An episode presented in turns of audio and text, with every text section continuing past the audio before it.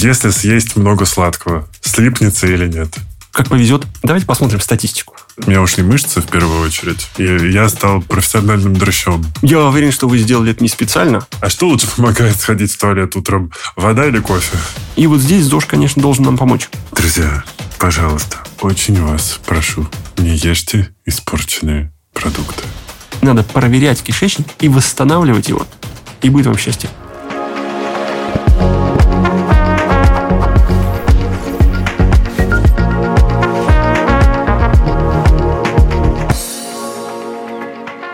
Всем привет! Это подкаст «Накопились токсины» на канале Растрига Док. С вами Игорь Кун, душный зожник, амбассадор чекапов и зеленой гречки. И у нас в студии сегодня в гостях укротитель вздутий, гастроэнтеролог, гепатолог и кандидат медицинских наук, доктор Сергей Вялов. Здравствуйте. Добрый день. И сразу главный вопрос, который беспокоит миллионы людей, и меня уже не первый год. Если съесть много сладкого, слипнется или нет? Смотря что. Так, подожди, все-таки есть вероятность, что что-то слипнется? Может быть, что-то и слипнется, да. А, например, если есть много сладкого и руками, они могут слипнуться. Пальцы. Да? А, иногда, если напихать очень много чего-то сладкого в рот, то это может прилипать к зубам. Как, например, ириска. Да. Да. Но вряд ли что-то будет прилипать к внутренней поверхности щеки, потому М. что она покрыта слизистой оболочкой. Мгм. Собственно, примерно такой же слизистой оболочкой покрыт и весь желудочно-кишечный тракт, поэтому Фух. он слипнется вряд ли.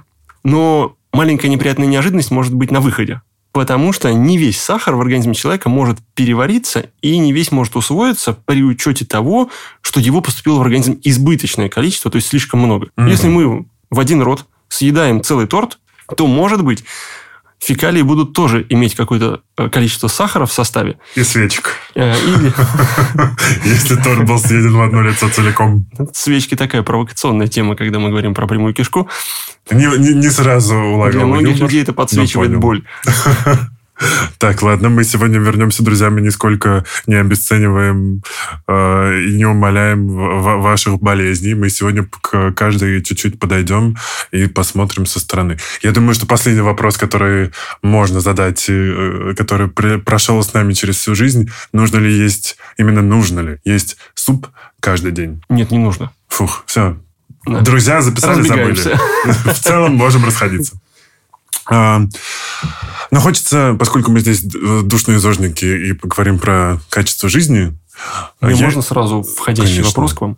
Почему душные? дотошно... А в этом до- смысле, да? Дотошные до всего, да. Но э, еще мы очень скрупулезны и придираемся к мелочам. Но об этом... Я думаю, что... Как... Мне кажется, что хорошо, что есть люди, которые стремятся к этому. Они являются каким-то Мгм. локомотивом или паровозом для многих других. И, может быть, вот конкретно душные зожники чуть-чуть и перебирают в плане интенсивности восстановления своего здоровья или контроля своего здоровья. Мгм. Но это служит очень хорошим примером для всех остальных, которые иногда не следят вообще. Мы гиперболизированный пример для всех. Да, отлично. Согласен. Я начинаю каждый день со стакана воды. Потому что про здесь много всего говорят. Что нужно запустить пищеварительную систему, нужно запустить организм, метаболизм, послать в космос сигнал о том, что ты проснулся, э, дать организму воды, ополоснуть... э, А, еще говорят, ты же умываешься, нужно умыть свой желудок. Это правильная привычка? Это, этой привычке есть место в жизни? У меня сегодня какое-то веселое настроение, вы меня извините.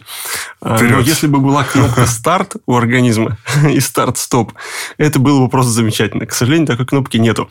Поэтому Мгм. стартера какого-то или э, рычага, чтобы остановить этот поезд, мы, к сожалению, не придумали.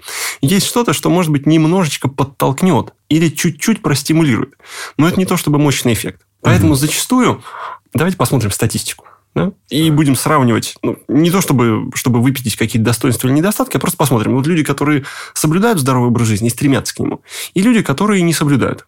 Мгм. Для многих реально огромная проблема выпить достаточное количество жидкости, не говоря уж конкретно о воде. И бывает, что люди вообще не пьют воду. Ну, то есть совсем. Например, пьют два стакана чая в день в лучшем случае. А может быть и один. А может быть, бутылочку газировочки? Э, Или какого-нибудь алкоголя. Такое тоже Интересный- бывает. Интересный Да. способ прожить день. Может завершить. Для кого как. А может, начать. А, вот. И поэтому для таких людей очень важно сделать актуальной тему жидкости. И для них крайне важна эта рекомендация, потому что по-другому они никак всем не вольют и забудут, забудут просто о том, что надо пить жидкость. И здесь вот такой ритуал а, начинания дня с жидкости, он очень помогает. Вот для них это очень полезно. Если же мы говорим про человека, который пьет 2 литра жидкости в день, Мгм. Или два с половиной, или там спортсмены, которые тренируются и выпивают по 3 литра жидкости в день, то для них, конечно, именно утренний прием воды не будет принципиальным.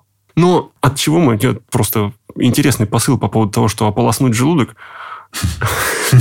А от чего мы можем его ополоснуть? Давайте я подумаю. Например, от слизи. Слизь не смывается с желудка. Тем более уж водой. Поэтому вряд ли мы как-то поможем ему жидкостью а, смыть слизь. С другой стороны, там постоянно есть кислота, но она там есть постоянно. Если мы ее смоем, она выделится снова.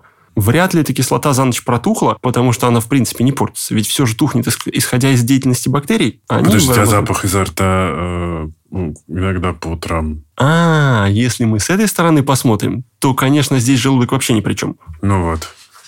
Потому что мы знаем.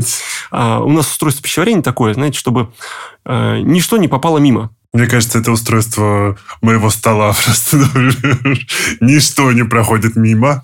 Так вот, пища попадает или жидкость, попадает в пищевод, быстренько по нему проходит и Мгм. попадает в желудок. А поскольку основная функция желудка – это всю эту еду перемять, перемешать, обработать кислотой, то выглядит это примерно так, как будто бы мы набрали чего-то, какой-то жидкости в целлофановый пакет и пытаемся там размять, не знаю, хлебные крошки. И вот так вот, огурцы еще так солят. Такой дурной пример, я не знаю, откуда он мне в голову прилетел. Сейчас все же его представили, да? Особенно, мне кажется, жители Москвы такие, ага, именно так я и целю свои огурцы. Поутру выпиваю стаканчик воды. Вот, то есть мы берем целлофановый пакет с жидкостью Мгм. и какой-то частью твердой пищи и пытаемся это все размять снаружи. Как Мгм. бы руками сжимая, разжимая этот пакет и переворачивая его. Не получится, мне кажется, с огурцами особенно. Не получится, если этот пакет не завязан. Поэтому организм устроен так, что между желудком и пищеводом есть такой сжиматель, который как бы как кулак сжимает эту трубу, и обратно ничего не вываливается. М. И внизу такой же сжиматель. Поэтому желудок представляет большую часть времени из себя замкнутое пространство. И запах из него вряд ли выйдет. Так. если уж он там и есть. Вот. Ну, за исключением, может быть, каких-то серьезных заболеваний, например, там, грыжи пищеводного отверстия диафрагмы, третьей аж степени, когда она выпирает на 3-4 сантиметра. Но обычно об этом люди узнают по другим симптомам. Да. Да, надеюсь. Вот. Так, Поэтому чаще всего тот запах, который возникает с утра изо рта или из носа, давайте начнем с рта. а, может быть, из носа. Давайте, и Но есть еще и интересно. третья опция. Смотрите, он может быть и изо рта, и из носа. Никто же не запрещает иметь два запаха одновременно. Но вот это самая ужасная история для человека, у которого есть этот запах, потому что а, он получается каждый раз разный, и ты каждый раз путаешься. То оттуда пахнет, отсюда пахнет. И вообще человек не задумывается, откуда это пахнет. Хотя на самом деле во рту у нас есть только язык, на котором есть вкусовые рецепторы, поэтому там мы чаще чувствуем вкус. А запах – это другие рецепторы, которые чувствуют запах и находятся в верхнем носовом ходе. Мгм. И поэтому обычно-то мы запах носом чувствуем, а Мгм. вкус ртом. И очень часто такое бывает, что мы путаем и, например, называем привкус какой-то во рту запахом, а запах каким-то привкусом. Да. А если это еще и чередуется, это вообще сводит людей с ума. И здесь действительно надо вникнуть в проблему и понять, все-таки изо рта пахнет или из носа. Хотя это достаточно просто сделать. Можно просто закрыть рот Мгм. или закрыть нос. Нос Мгм. вряд ли кто-то закрывает, когда пытается оценить, есть ли у него запах или нет. Поэтому это очень важная деталь. Ну и, соответственно, может быть и в двух местах одновременно запах. Так. Если мы говорим про рот, хотя, конечно, та еще тема для гастроэнтеролога, да, А, то смотрите, очень часто бывает, что а, во рту живут какие-то микробы. Мгм. Например, на самом языке, или между зубами, или в области миндалин и горла. И тогда а, какие-то вещества, попадающие в ротовую полость, эти микробы перерабатывают и могут выделять запах. Поэтому чаще всего вот именно утренняя составляющая запаха связана именно с бактериями, которые там живут. А еще может быть связано с тем, как человек спит. Потому что человек, когда он ну, запах чувствует изо рта, он вряд ли вспоминает, спал он ночью с открытым ртом или с закрытым. Вообще такая мысль не приходит. Но если С человек- бургером в руках или без? Может быть, он пока спал, точнул Биг Мак. А, ну, не то чтобы, скорее, это было вечером. И получается, если человек спит с открытым ртом, слизистая оболочка во рту сохнет, и это способствует большему росту микробов в полости рта. И тогда может появляться запах. И это, в свою очередь, тоже может быть связано с нарушением, например, носового дыхания. Или апноэ. Или апноэ, или избыточный вес, да, или какие-то другие причины. Может быть, просто неудобная подушка, и у человека открывается рот. И кто-то туда залетает. Да, видимо, придется просить кого-то из сожителей понаблюдать.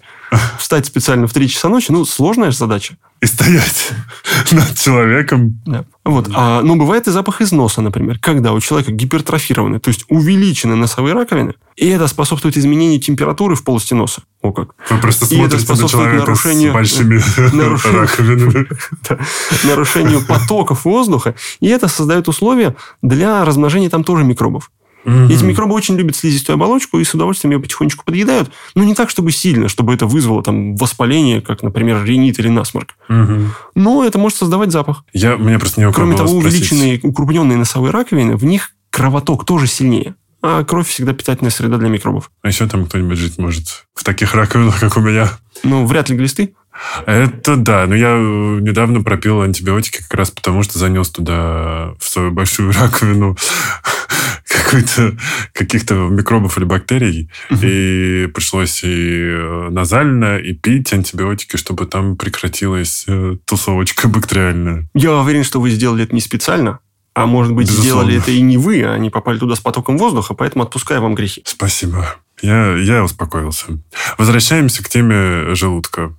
Мы э, говорим о том, что пить воду это хороший ритуал, потому что это просто не, каждому организму необходима вода и определенные, определенное количество э, жидкости за день. И чтобы это был не только чай, кофе и суп, мы говорим о том, что это полезная привычка и классно, если она у вас есть. Но это еще и помогает ходить в туалет. Ну, не то Ага. чтобы помогает, это обязательное условие. А что лучше помогает сходить в туалет утром? Вода или кофе? Очень интересный вопрос. А еще сюда можно добавить сигареточку. Наверное, а, Три- то, чего три не хватает, комбо. лучше помогает. Потому что, например, у человека может быть хроническая кофейная недостаточность. Что? Ну, это, конечно, шутка. Вот, поэтому, если мы не набираем достаточного количества жидкости, проблема заключается вот в чем. Организм не хочет терять воду, потому что все-таки она обеспечивает его внутреннюю среду. И в организме огромное количество жидкости, 65-75%, это почти треть или четверть. И в этой воде происходят различные химические реакции, процессы внутри клеток и так далее. Короче, она очень важна. Поэтому, когда содержимое кишечника доходит до нижних отделов, организм забирает оттуда воду обратно, чтобы не потерять ее. А если наша еда, ну, смешанная вся вот эта за, за день или за, за сколько там, за два приема пищи, за один, если она была достаточно сухая, тогда организм все равно дозаберет оттуда воду. И тогда а, наше произведение искусства в унитазе будет представлять собой кирпич, потому что будет сухое, плотное и твердое. Мгм. И, конечно, таким э, содержимым сложно будет сходить в туалет. Мгм. В среднем кишечник забирает около литра-полутора жидкости. Ну, плюс-минус зависит от индивидуальных особенностей. У кого-то он подлиннее и забирает побольше, у кого-то покороче забирает поменьше. Ну, у меня наверняка, например, подлиннее. Не факт, может быть, потолще. А, а. Просто, ну, я так сравниваю себя и какого-нибудь человека метр шестьдесят. И Ну, логично у нас будет э, разное, даже мою печень он будет, наверное, держать в руках, если бы она у него была такого же размера, как у меня. Хотя, ну, это, конечно, вопрос такой философский, а, потому что бывают люди, например, у которых, простите, прямая кишка, а бывает у которых очень много изгибов. И здесь рост не то чтобы влияет на это.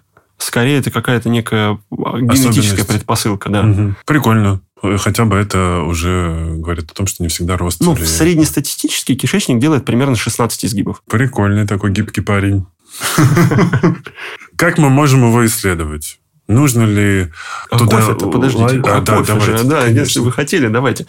А, Если мы пьем кофе, кофе, в принципе, ускоряет все процессы в организме. А он оказывает стимулирующее действие. Это складывается из двух компонентов. Самого кофеина, который обладает стимулирующим действием, и танинов, содержащихся в кофейных зернах. Также в чае, например. И также в чае. Мгм. В чае тоже есть кофеин и Справка танины. от душнилы. Вот. Соответственно, они оказывают стимулирующее действие на перистальтику кишечника, Мгм. и кишечник начинает чуть быстрее сокращаться. Поэтому его требования к количеству жидкости и к количеству клетчатки чуть-чуть уменьшаются. То есть, если человек, например, съедает достаточное количество, все, он прекрасно ходит сам в туалет. Если он съедает меньше, тогда у него перистальтика замедляется, потому что кишечник просит «дай больше», а мы не даем ему. Ему нужен какой-то минимум, который, в принципе, можно подвинуть. А если мы положили туда ничего, это очень сложно передвигать. Угу. Так вот, и в этой ситуации кофе, оно позволяет обмануть себя, обмануть самого себя.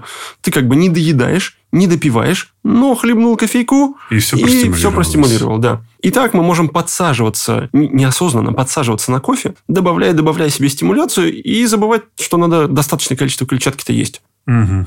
А что касается никотина, друзья, это наркотики и сигареты, это не благо для вашего здоровья. А мы против наркотиков. Да, А, Да. И зависимостей. безусловно. А, Кроме, пожалуй, одной зависимости от двух. От еды, от воды. Можем добавить третью зависимость от воздуха. Да, но мы как приняли это за обязательные условия существования нашего организма, поэтому не считаем это зависимостью. Так-то да. Да. А вот а никотин тоже об- обладает стимулирующим действием. А, и это также И действует. это действует так же. Единственный минус и у кофеина, и у никотина, что они расслабляют как раз то место между пищеводом и желудком, которое должно блокироваться и сжиматься, но на фоне э, злоупотребления кофе или в принципе употребления никотина, это место теряет тонус и перестает держать нагрузку. И тогда у человека может возникать изжога, отрыжка и рефлюксная болезнь. Это последнее, это что? Это когда содержимое желудка, вместо того, чтобы оставаться там и работать с едой и уходить потом в кишечник, возвращается обратно. Но не настолько далеко, как при рвоте, а только в нижнюю часть пищевода. Нижняя часть пищевода, она, конечно, на кислоту не рассчитана. Поэтому эта самая кислота, возвращающаяся из желудка, поджигает там все и разрушает и убивает клетки. О боже. Так возникает воспаление, которое мы называем рефлюксной болезнью или Мгм. ГЭРБ. А при этом у нас же все равно к кофе никотину в какой-то момент э, резистентность вырабатывается. Или там все равно э, желудок уже, поскольку постоянно стимулируется, как раз у него ослабевает э, вот эти дв- дв- два... Зажиматели. Да. Или я, здесь с точки... Я как кофеман, мне, мне здесь сугубо личный вопрос. Э, Можно ли кофе на голодный желудок в целом? И можно ли его в больших количествах, раз мы говорим о том, что он ослабляет этот зажиматель? Можно.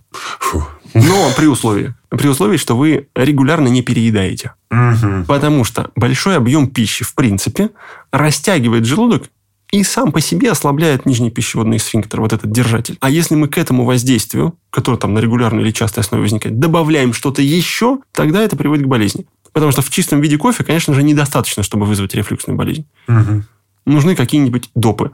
Допы типа газированная вода, содержащая газики. Или ну, вот, любая газированная вода, будь то алкогольная, неалкогольная, Мгм. сладкая или минерализованная, которая просто дополнительно растягивает желудок. Или большой объем порции. Или какие-нибудь лекарства, которые, например, э, лечат кардиологические заболевания, там, гипертонию, ишемическую болезнь сердца и многие другие, у них есть побочный эффект, тоже расслабляющий этот клапан пищевода. Страшно. Для меня просто большая порция тоже такой острый вопрос, поскольку я пытаюсь все время увеличить калорийность еды и объем. Потому что если я не ем достаточно, я худею. Вот. А я пытаюсь набрать. Ну, это у меня такая игра, это у меня началось как раз после операции в прошлом году, когда я очень сильно похудел, от меня ушли мышцы в первую очередь. И я стал профессиональным дрыщом.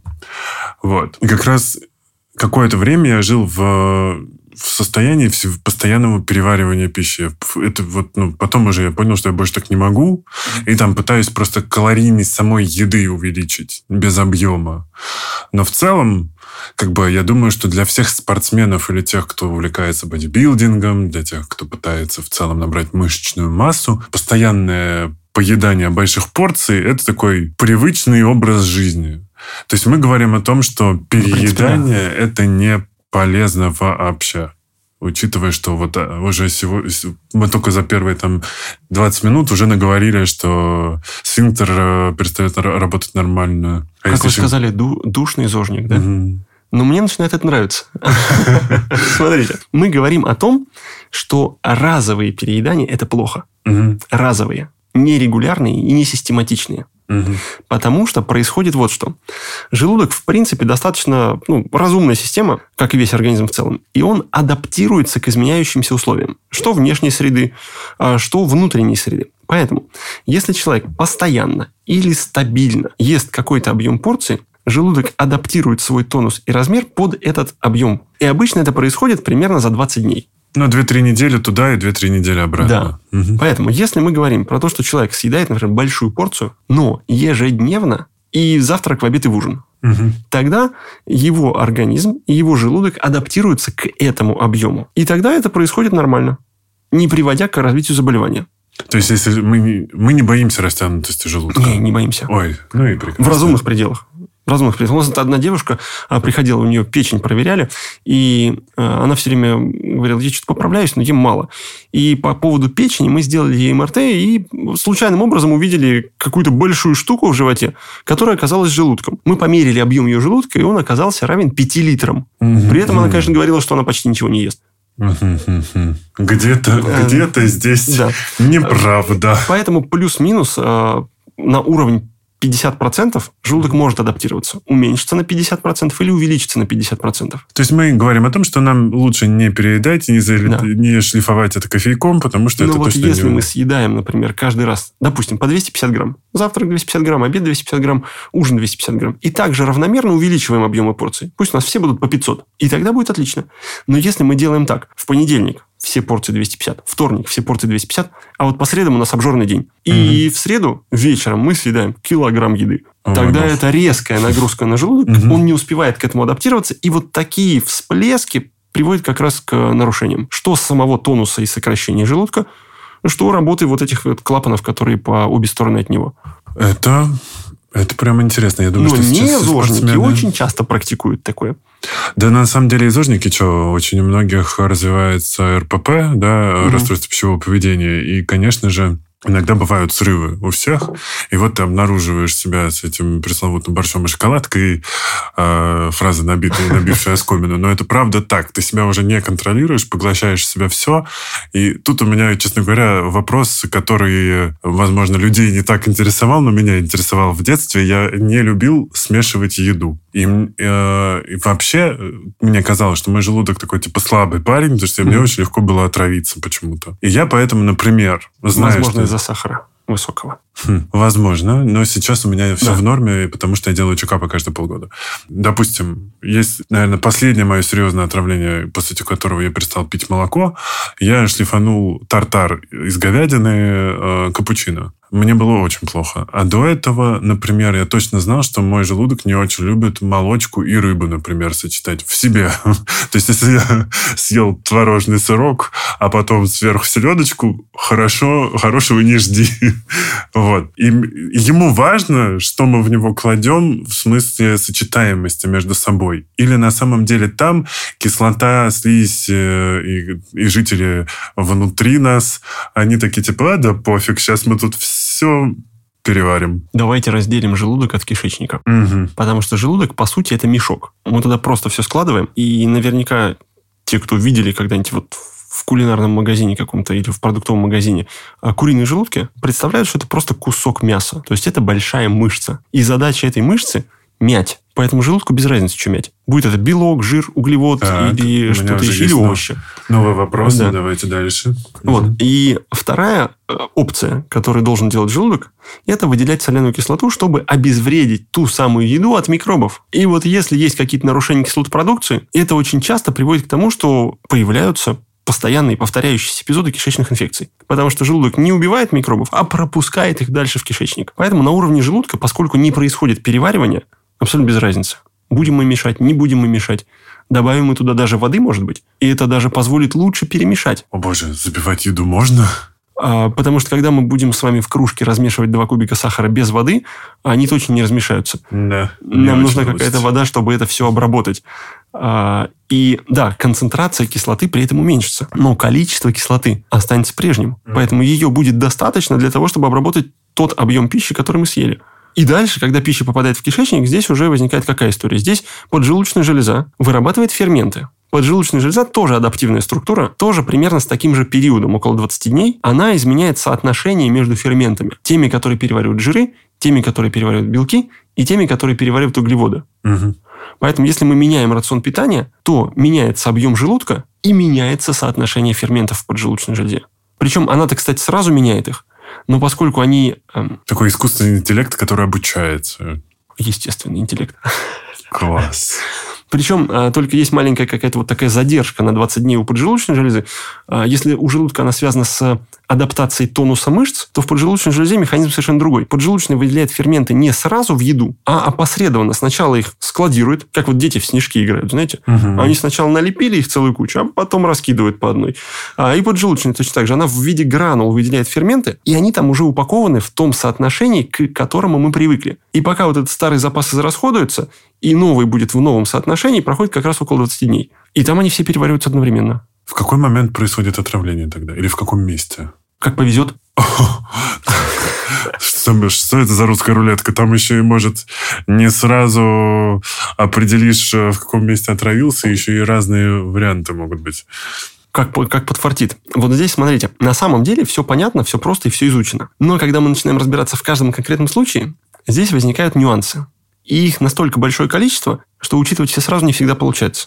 И когда ты это знаешь, то тебе становится понятно, что произошло в какой момент и с чем связано. А когда ты этого не знаешь, то тогда это как раз и кажется тебе русской рулеткой. Поехали сверху вниз Давайте. количество вреда, которое попадает в организм, может быть разным. В организм человека может попасть много микробов или мало микробов. И это как повезет. Если мы съели, э, например, тартар, в котором было чуть-чуть испорченного, или съели полностью испорченный. И разное количество. Кто-то съел чайную ложечку, а кто-то целую тарелку. И вот у нас одна составляющая. Вторая составляющая – это кто именно попал. Либо попали мик- э, микробы, либо просто вредные вещества. Если вредные вещества, э, то с ними особо и бороться не надо. Их просто надо эвакуировать из организма, и все. Если же попали микробы, то с ними придется бороться нашему иммунитету. И с микробами вилка. Либо это вирусы, либо это бактерии. Причем это вот как породы собак. Бывают пудели, бывают доберманы или ротвейлеры. Одних надо побольше бояться, других поменьше бояться. Мгм. Вот, поэтому какой из вирусов или бактерий попадет, тоже сложно сказать. Например, если мы съедаем э, очень часто продукты в вакуумной упаковке, и они там где-то плохо хранились, то без доступа кислорода растут в этой еде очень опасные микробы кластридии. Они могут вызвать катастрофическое отравление, в том числе даже ботулизм, от которого люди умирают. А, Либо может просто быть какая-нибудь небольшая кишечная палочка, как вот недавнее а, массовое отравление в, в, этой, в Германии. А, И они достаточно безобидные. Соответственно, большое количество и маленькое количество. И кого именно? Бактерии, вирусы или вредные вещества. И следующий момент, докуда это дошло? Ну как, если опрашивать, и исследования такие были, опрашивать людей, у которых пищевое отравление, и которые попали в больницу, то каждый практически с гарантированной точностью называет то, чем он отравился. И говорит, а лучше бы я это не ел. Я еще заподозрил, что вот оно может быть испорчено. Что-то там было со вкусом не то и так вот. А, да, и вот, Ну, ну, просто все равно съел, что уж.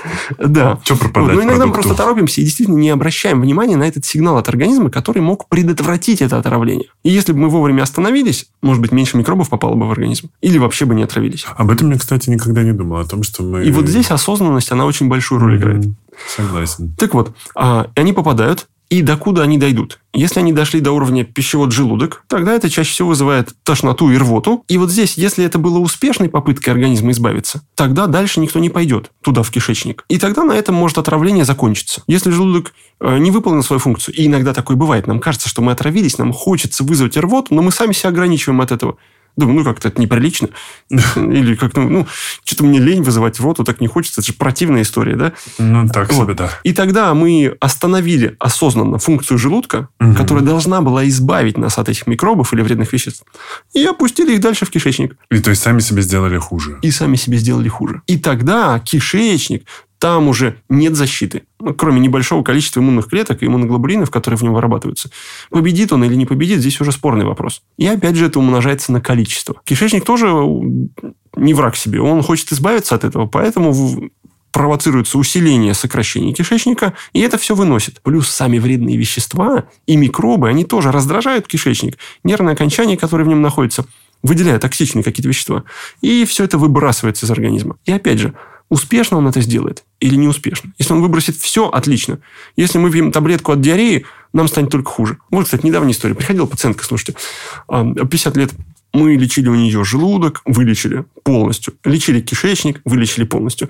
Ну, вот такая какая-то тревожность в душе у нее осталась. Все-таки как-то это, она долго лечилась. А, у разных врачей ходила к одному, к другому. А тут взяли, вылечили. И она говорит, ну, я жду, вдруг что-то повторится или как-то там дальше будет происходить.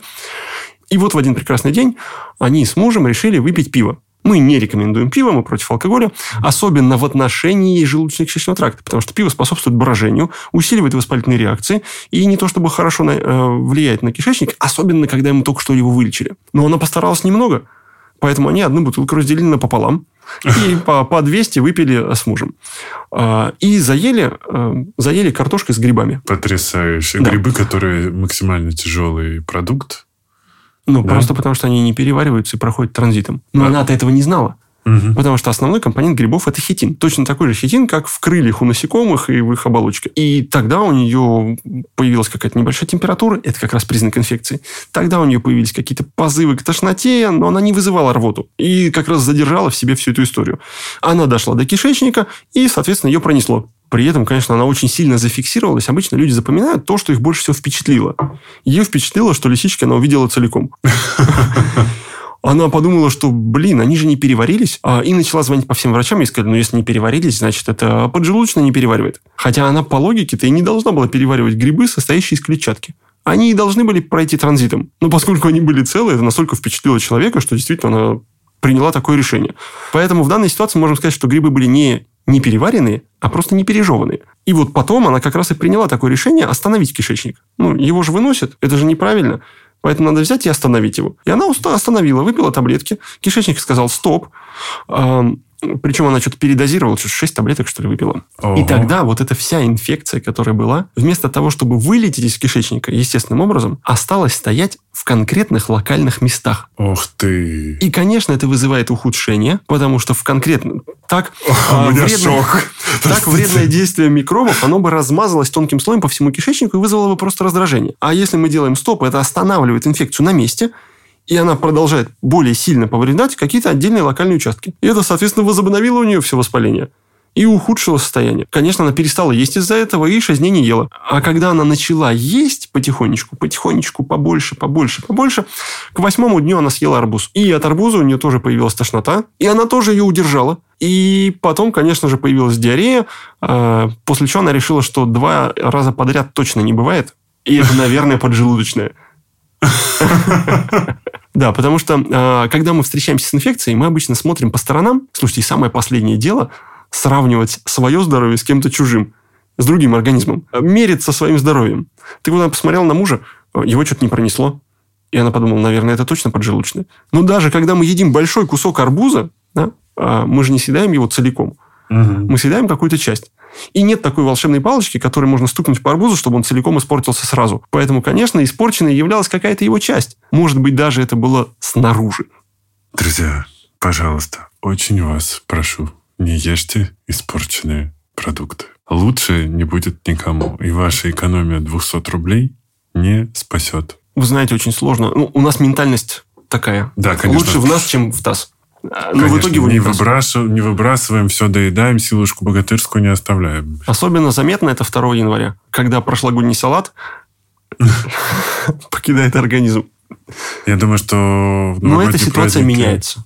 Эта меняется? ситуация меняется, да, и действительно люди лучше стали следить за собой.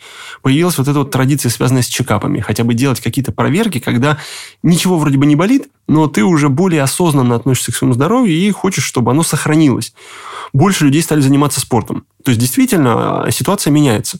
Поэтому в основном это касается ну, более взрослого поколения, а молодежь все-таки э, имеет тенденцию к здоровому образу жизни. Это правда, это правда, и очень хочется, чтобы и у них тоже брали примеры, и, э, и бумеры, и те, кто старше. Но мы иногда перегибаем, поскольку мы видим пример, когда люди вообще не следили за здоровьем. Мы начинаем сами следить настолько, что прям погружаемся в это с головой и даже можем утонуть. Да, и здесь мы уже очень часто говорим о том, что часто мы лечим цифры на бумажке, которые, ну, это результаты анализов, да, а не конкретные болезни. Угу. Быстро тогда про анализы. Стоит ли делать? Что, что действительно стоит сделать каждому человеку хотя бы раз в жизни, как-то исследовать э, свой ЖКТ, или мы не идем и ничего не исследуем без определенных симптомов? Посыл очень правильный, потому что многие заболевания не сопровождаются симптомами. Угу. Вот, например, в печени нет нервных окончаний, мы не можем ее чувствовать, поэтому она и не болит. И когда она разрушается полностью, вот тогда она начинает болеть. Здравый смысл подсказывает, что лучше тогда заранее ее проверить, чтобы узнать, есть там какой-то риск или нет, угу. и сделать правильный прогноз чем ждать. Ну вот, и вот здесь русская рулетка. Да, то есть мы все-таки в 21 веке можем использовать какие-то технологии. С кишечником, например, тоже. Многие полипы или некоторые виды воспаления никак не сопровождаются симптомами. Или, например, те заболевания, которые далеко от самого выхода из кишечника, они не влияют на стул. И человека вроде бы ничего не беспокоит. И это тоже такая ловушка. Или, например, атрофия в желудке. Когда желудок становится слабым, жидким, дряблым, мало выделяет кислоты, он э, и теряет чувствительность при этом. И тоже не болит. То есть вот такие проблемы действительно существуют, которые бессимптомные. И в этом контексте э, надо хотя бы один раз сделать какую-то проверку, чтобы оценить риски. Есть какая-то проблема или нет. Надо ее контролировать или лечить, или не надо. И вот последние исследования, в том числе американские, и рекомендации Американской гастроэнтерологической ассоциации говорят нам о том, что раньше рекомендовали сделать колоноскопию в возрасте 50 лет хотя бы один раз, если это здоровый человек. А. Да. А если у человека есть родственники с онкологией, неважно причем в каком органе, то в возрасте 45 лет. Для того, как раз, чтобы оценить все риски. А если у человека что-то болит, ну тогда сам Бог велел сразу это сделать, чтобы установить проблему вылечить ее и сделать второй раз, чтобы подтвердить, что мы ее вылечили. No. Но последние исследования показывают, что, к сожалению, рак кишечника очень сильно помолодел. И поэтому американские рекомендации, они понизили этот возраст до 45 лет, при условии, что у человека ничего не болит. Ну, а мы повысили пока пенсионный возраст. Тогда какие симптомы мы можем э, приписать к э, тем, которые должны нас призвать насторожиться? Больше 50 проблем с кишечником существует. О боже. И все они сопровождаются примерно одинаковыми симптомами. А, так. Боли в животе, вздутие, ну, какой-то метеоризм и газообразование, когда угу. там что-то булькает. Диарея или запор. Принято. Друзья При записали. Нормальным стулом мы считаем тот стул, который появляется каждый день. Ну, угу. плюс-минус, это все-таки интервал. В зависимости от того, сколько мы едим и чего едим. Может быть, э, это стул два раза за один день или один раз за два дня.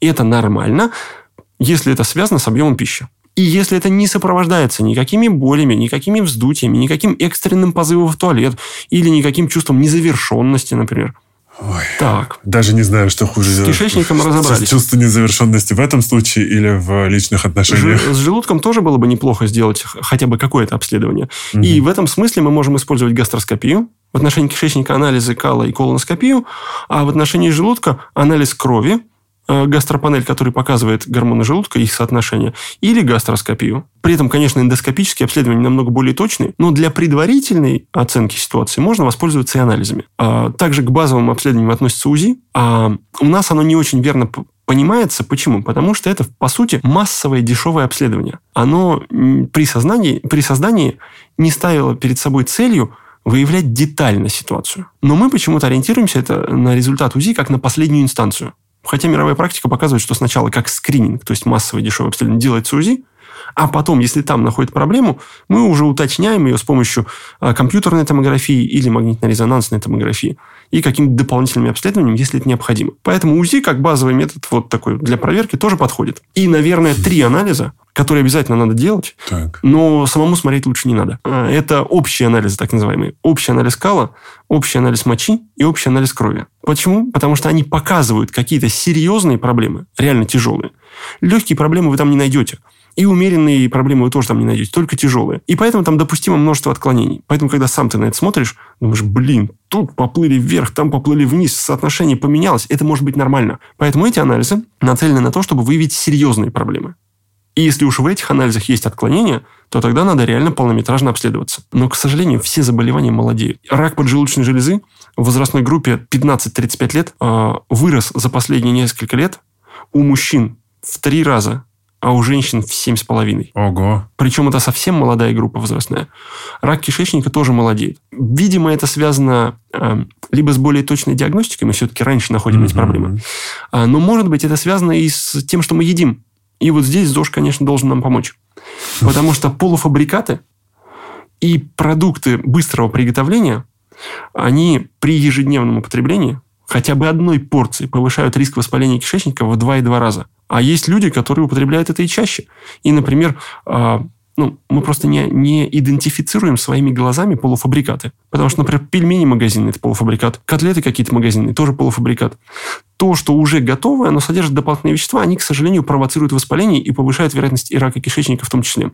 Мгм. Иногда мы сами делаем неизвестно что с организмом. Добавляя или убавляя микробов, а, делая ту или иную чистку, или принимая какие-то дополнительные активные добавки или какие-то компоненты, усиливающие наше питание, как нам кажется, или какие-то травы, у которых нет точного понимания, что мы достигаем этим. Поэтому здесь, может быть, и это дает вклад в развитие именно таких серьезных проблем с кишечником у молодых людей. Мгм. Ну, рак киши- э, кишечника, он все еще как бы самый, самый популярный из всех. э, Ну, как бы я бы не назвал это популярным, но самый частый, достаточно Ну, частый. И у нас в стране регистрируется около 80 тысяч новых случаев рака кишечника в год. Ого. Это сумасшедшая цифра. Если Мгм. прибавить к этому 40 тысяч случаев рака желудка, а, то в целом желудочно-кишечный тракт один из лидирующих по количеству онкологии. Хотя каждый рак в желудочно-кишечном тракте уж точно мы можем выявить заранее, еще на стадии предрака. Ага. А предрак формируется в результате долго существующего воспаления в какой-то части пищеварительной системы. И мы можем еще раньше это увидеть и вылечить. Поэтому наша задача дойти, проверить и избавиться полностью от проблемы. То есть все симптомы, которые мы сегодня перечислили, и анализы, которые мы сегодня перечислили, симптомы, скажем так, это не шутки, а анализы это действительно то, что лучше сделать, Безусловно. чтобы быть уверенным, особенно если есть один из симптомов. Конечно. И надо подчеркнуть, что абсолютное подавляющее большинство желудочно-кишечных проблем, они решаемы полностью. То есть поврежденные органы можно вылечить, восстановить их структуру, и они будут как новые. Круто. Вот это круто. Это, это может быть мотивацией для И тех, вот кто это наша конечная цель. Это наша конечная цель. А, Но, к сожалению, в реальной жизни получается не всегда так, потому что зачастую нам говорят, ну, это хроническое, с этим живут, вы просто сядьте на первый стол или на пятый. Да что вы хотите, это у всех так. Поэтому наша задача вот а, попытаться сделать так, чтобы добиться этой конечной цели в реальных жизненных условиях. Потому Мгм. что это возможно, и нам нужно к этому прийти. Это прям классная, классная нота для завершения, но есть у меня еще один вопрос, когда мы говорили про желудок. Есть же истории, когда люди удаляют се- себе часть желудка, чтобы похудеть. Есть люди, которым удалили желудок ввиду онкологии. И есть люди, которым либо удалили желудок из-за болезни Крона, например. Так. Э, Я здесь делаю вывод, что желудок, поскольку это мешок с мышцами, Мгм. заменяемый орган, и что все-таки это не ухудшает качество жизни, если вот такая беда случилась. Ну как, чуть-чуть-то ухудшает. Ну, да, ты будешь не ходить ухудшает, с мешком. усложняет. Мгм. усложняет. Да, то есть просто как бы, а, если желудка нет, мы сами вынуждены выполнять эту работу вместо него. Так, то есть нужно тщательно перемеш... пережевывать пищу или разминать ее в пакете вот в этом... Или блендер. Ага. Да. Это решает проблему с консистенцией. Потому что желудок должен из себя выдавить в кишечник такую еду, как вот пасту из тюбика зубной пастой. Мгм. Или как из кулинарного пакета. Тоненькая полосочка, мягкой консистенции, как пюрешка. Вот такое должно получиться на выходе из желудка. Тогда эта пища может перевариться. Потому что если мы будем выбрасывать из желудка куски мяса, куски э, какой-нибудь выпечки, или куски каких-нибудь овощей, или куски чего-нибудь еще, э, то, конечно, э, ферменты обрабатывают это только на поверхности. И целиком такой кусок они просто не смогут раз- разорвать и распилить. И вторая часть, это, конечно, тогда нам придется стерилизовать еду. А, потому, что, потому в что отсутствии, желудок. в отсутствии желудка никто не будет вырабатывать кислоту. Но в рамках бариатрической хирургии, та, которая нацелена на а, снижение веса, Мгм. удаляют не целиком желудок, а только его небольшую часть, чтобы Мгм. просто уменьшить объем. Поэтому функции сохраняются и против микробов, и мышечная, и, собственно, объем он тоже вмещает. Но А он вот- уже тогда не растягивается или все равно может растянуться? Все равно может растянуться. А и при этом стенки желудка утончаются, это как-то нам грозит какой-то опасной историей? Нет. Нет? Нет. Единственное, что а, после операции, конечно, образуется небольшой тоненький рубец, когда разрезали часть желудка, ну, там получается шов, Мгм. и вот на этом месте образуется рубец. А, Но это большого смысла не имеет с точки зрения наполнения, потому что растягиваются остальные части, а рубец он будет просто немножечко пережимать этот пакет, но это никак не повлияет на эвакуацию из него. Мгм. А в случае там, с кровотечениями, ну и, кстати, вот кровотечение после язвы, вот эти болезни мы очень многие научились лечить. Слушайте, и на сегодняшний день язвы практически не встречаются. Крайне редко, и в основном это либо медикаментозные язвы, которые вызваны длительным приемом таблеток по поводу других заболеваний, а либо, например, связанные язвы с каким-то физическим стрессом. Физическим стрессом. Не психоэмоциональным, а именно физическим. То есть, например, при ожоговой болезни или при каких-то серьезных состо- состояниях, когда человек а, в реанимации лежит, тогда язвы возникают. То есть количество язв практически до нуля уменьшилось. Эх, не успели мы сегодня еще обсудить хеликобактер и много чего еще. Надо повторить. Обязательно повторим. Я думаю, что у нас вот есть две минутки на небольшой блиц. Смузи-детоксы.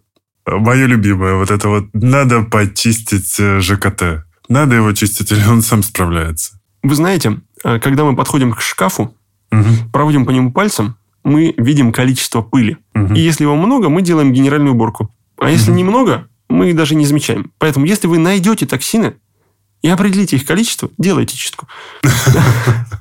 А, у меня в телеграм-канале Душный зожник, конечно, который называется. А, у меня тоже есть телеграм-канал доктор да? Вялов. Подписывайтесь. Вот, подписывайтесь, друзья, обязательно. А, на меня можете подписаться через э, Нельзя Грамм, там есть все ссылки. Я сегодня попросил задавать вопросы, и, конечно же, на вопрос про суп мы уже ответили. И еще один вопрос, это про молоко насколько действительно существует этот фермент, который переваривает молоко. Должны ли мы, взрослые люди, отказываться от молочных продуктов? И опасно ли нам? Там же выделяется какая-то слизь повсюду у тебя после того, как ты выпиваешь молоко. Вот я бы начал прямо с слизи. Вы знаете, а, наш желудочно-кишечный тракт, он достаточно длинный, там. 7 метров. И все эти 7 метров целиком покрыты слизью. Поэтому слизь в желудочно-кишечном тракте – это нормально. Угу. Он без нее работать не будет. А то, что касается того, есть этот фермент или нет этого фермента, ну, смотрите, а, как вы думаете, есть сила тяжести или нет? Мы же ее не видим, но если мы поднимем что-то, оно упадет.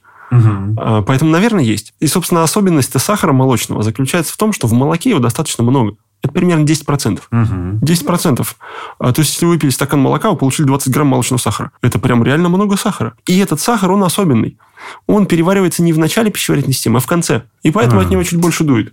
Пока он пройдет до нижних отделов, где он может перевариться с помощью этих ферментов лактазы, бактерии его подъедят и начнут надувать нас и гадить нам. И поэтому возникают какие-то неприятные ощущения после молока. Но есть люди, у которых есть поломанный ген. И тогда этого фермента и в нижних отделах ЖКТ нету. А там еще больше микробов.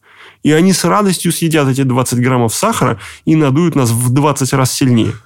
А есть еще и другие люди, у которых есть, например, воспаление в кишечнике. А воспаление – это прекрасная питательная среда для микробов. Они там живут. А если мы еще и сахарка А если мы еще сахарка подсыпем, то будет еще круче. При этом воспаленный кишечник, конечно, не может нормальный тонус держать и нормально сокращаться. И он будет на это еще сильнее реагировать. Поэтому очень многие люди, которые имеют симптомы после молочного сахара, может быть, имеют болезнь в кишечнике, которую надо и можно вылечить. А не, не И я сто раз так делал. Слушайте, ко мне приходят пациенты, они говорят, у меня непереносимость лактозы. А начинаем проверять кишечник, оказывается, там есть какая-то проблема. Либо воспаление, либо раздражение, либо там избыточный бактериальный рост, или какие-то другие проблемы. Угу. Мы их вылечиваем, и они нормально едят молоко. Потрясающе. Оказывается, все так просто. Поэтому главный тест – это манная каша. Если в детстве вы ели манную кашу, и все у вас было отлично, значит, у вас с глютеном все хорошо, и с лактозой. И тогда эту ситуацию можно вернуть обратно. И надо проверять кишечник и восстанавливать его. И будет вам счастье. Ох, ну что, я надеюсь, что мы еще повторим. Я думаю, да. Это было супер интересно. Вопросов еще осталось много за кадром. Э, но прибережем их, накопим еще и позовем снова. Да. Что, доктор, гастроэнтеролог Сергей Вялов был у нас в гостях. А если вам было интересно, вы можете прочитать подробнее про пищеварительную систему в моей замечательной гастрокниге, вот. в которой я рассказал про пищевод, про желудок, про печень, про желчный пузырь, поджелудочную железу, про кишечник, как, как это проверить, как это болит, как это работает, как это восстанавливать. Еще у меня есть офигенная книжка, в так. которой вы найдете все, о чем молчит печень. Она так и называется «О чем молчит печень». А еще какая-то новая книга, да? И недавно вышла книжка угу. «Желудочные войны». А, потому что мы постоянно боремся, боремся там с изжогой, с отрыжкой, с рефлюксом, с хеликобактером, с атрофией. Угу. Боремся против них за наш желудок. Вот там вы найдете все про желудок. Как с этим бороться, как победить и как другие органы влияют на наш желудок. Потрясающе. Я вот точно к следующему разу подготовлюсь по всем трем. А есть еще одна книжка. Так, тогда по четырем. Она называется «Неотложная помощь». Там вы найдете все, что надо иметь дома, и как это реализовать в случае, там, если отравился, да, и надо сделать маленький детокс. Если давление повысилось, или если в обморок упал, или если какая-то аритмия, или если болит живот, что надо делать? Э, на картинках, я прям сам их отрисовал, какие симптомы и какие действия надо совершить. Больше ста полезных состояний. А сейчас я пишу еще одну книжку про желчный пузырь с желчью и поджелудочную железу с ферментами. Офигеть. Мое почтение, я жду все э, выход новой книги. Остальные обязательно куплю и прочитаю. Не обещаю, что к следующему разу, потому что так быстро домашку я не делаю. Но я точно подготовлюсь, потому что стало интересно. Спасибо вам. Отлично, мне понравилось. Взаимно. Это был подкаст «Накопились токсины». С вами его ведущий Игорь Кун. Услышимся.